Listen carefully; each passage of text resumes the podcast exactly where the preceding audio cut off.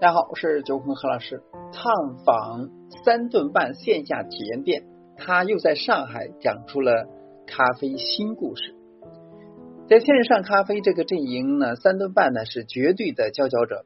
一年前就已经获得 B 轮过亿元的融资。那去年双十一呢，前三天销售额八千万，远超二零一九年的三千万。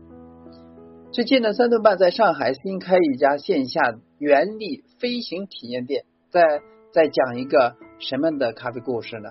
专门来到上海安福路的三顿半线下店探访之后，我们找到了答案。原力飞行体验店展现了咖啡馆的三重开放。十月十九日上午十点。有点清冷的安福路呢，似乎还未苏醒。三顿半线下店里边上座率已经超过了百分之六十。在附近办公的白领有和我一样专程来探店的，还有拍个不停的小姐姐们。总之，这个店的消费者呢，并不仅仅是为了一杯咖啡。从门头到空间，从桌椅到装修，从吧台到零售。门店的每个细节看下来了，我感觉到了一种开放链接的品牌态度。怎么说呢？首先呢，这家店呢对消费者来说是开放的，可以随意组合。和常规咖啡馆的小小的木门或者说有风情的布帘相比呢，原地飞行的门头呢是全开放式的，从街边走过一览无遗，没有营造任何神秘感，即便是。门关上也是透风透光的。虽然上海的消费者没有站在咖啡馆门口不敢进的咖啡自卑，但是这种开放的门头了，不高高在上，仍然能够传递一种随意、日常、友好的态度。顾客之间的社交也是开放的，室内的桌椅底部都有滑轮，消费者呢可以随意的重组，也可以三三两两。也可以三五成群，甚至呢桌椅呢都移动到墙边后，中间呢来一场即兴的演讲也没有问题。这家店的软装也是开放的，店内呢有两面墙，墙壁上呢有瓦楞纸包装的城市限定版产品组成的。那消费者呢想购买的话，随机从墙壁上抽取一盒。买单即可啊，因此这两面墙每天的图案呢都是不一样的，而这些图案呢明天是什么样的，都是由当天的顾客来决定。其次呢，这家店呢对街区是开放的，欢迎随时来坐坐。三顿半这家店呢其实是两道门，第一道门呢是门头下方的铁栅栏，而第二道门呢是推拉式的折叠玻璃门。在进门约三米的左右，两道门之间呢有一个类似于公共卫生公共空间的设计。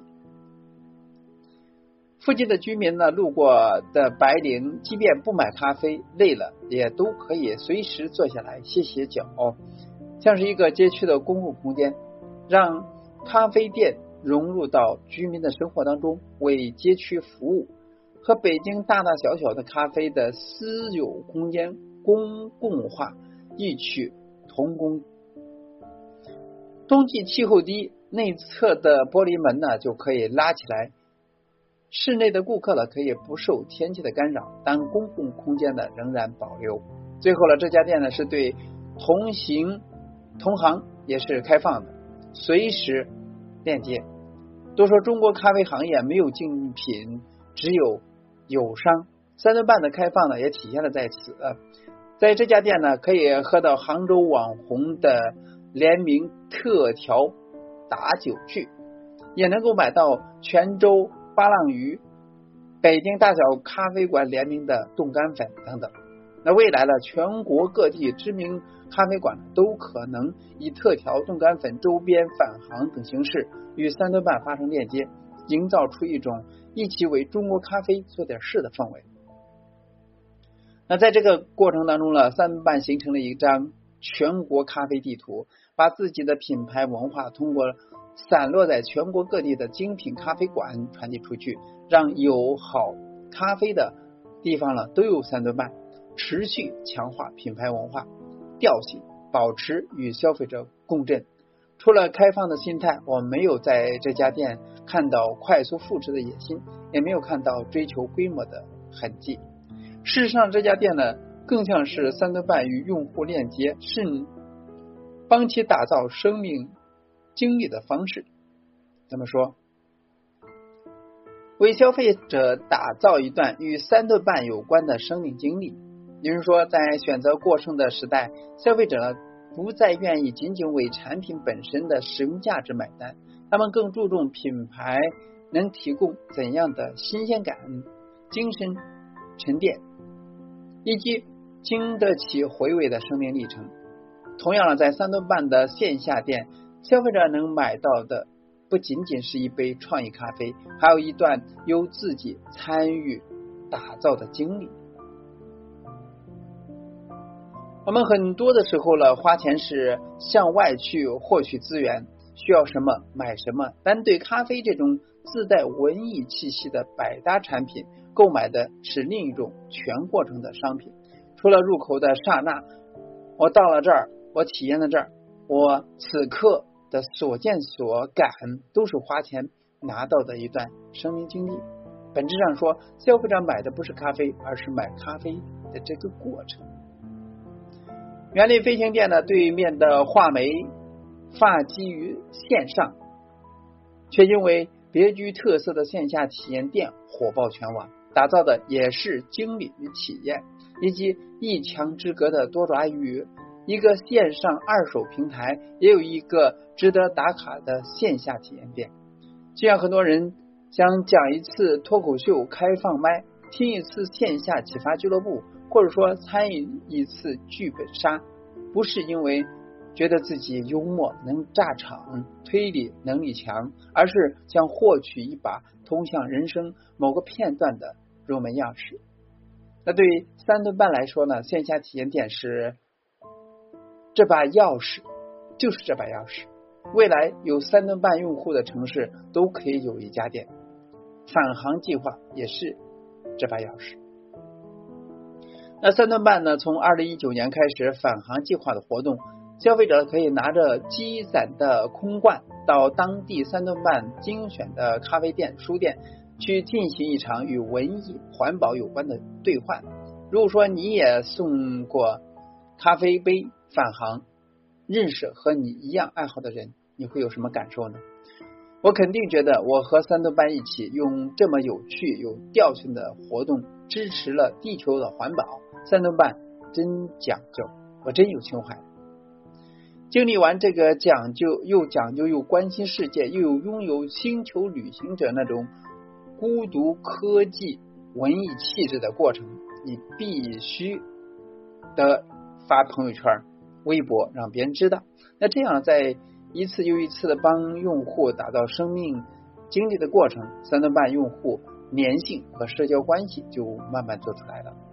翻看三顿半的过去活动，用户了可以用空罐来为 vlog 的助力，也能够收到越来越多的空罐，就能够获得越来越多的三顿半用户对他旅行的支持。我用我喝过的咖啡罐，还能够支持别人的梦想，想想就觉得美好。这也是消费者和三顿半的一次经历。最终呢，让消费者放下的不是品牌本身，而是由这个品牌参与的这段生命经历。产品就是这段经历当中的证据。三顿半如何把品牌讲成一个故事呢？今年的九月，三顿半在返航结束之后呢，还出了本书《咖啡街区与对话》，灵感来自于返航计划当中三顿半所。途经的咖啡馆与遇见的人，那在这本书里面，三顿半与五十二座城市咖啡师来了一场对话，把自己置身于凝聚咖啡共识、记录咖啡日常的角色，发掘与咖啡有关的趣人趣事。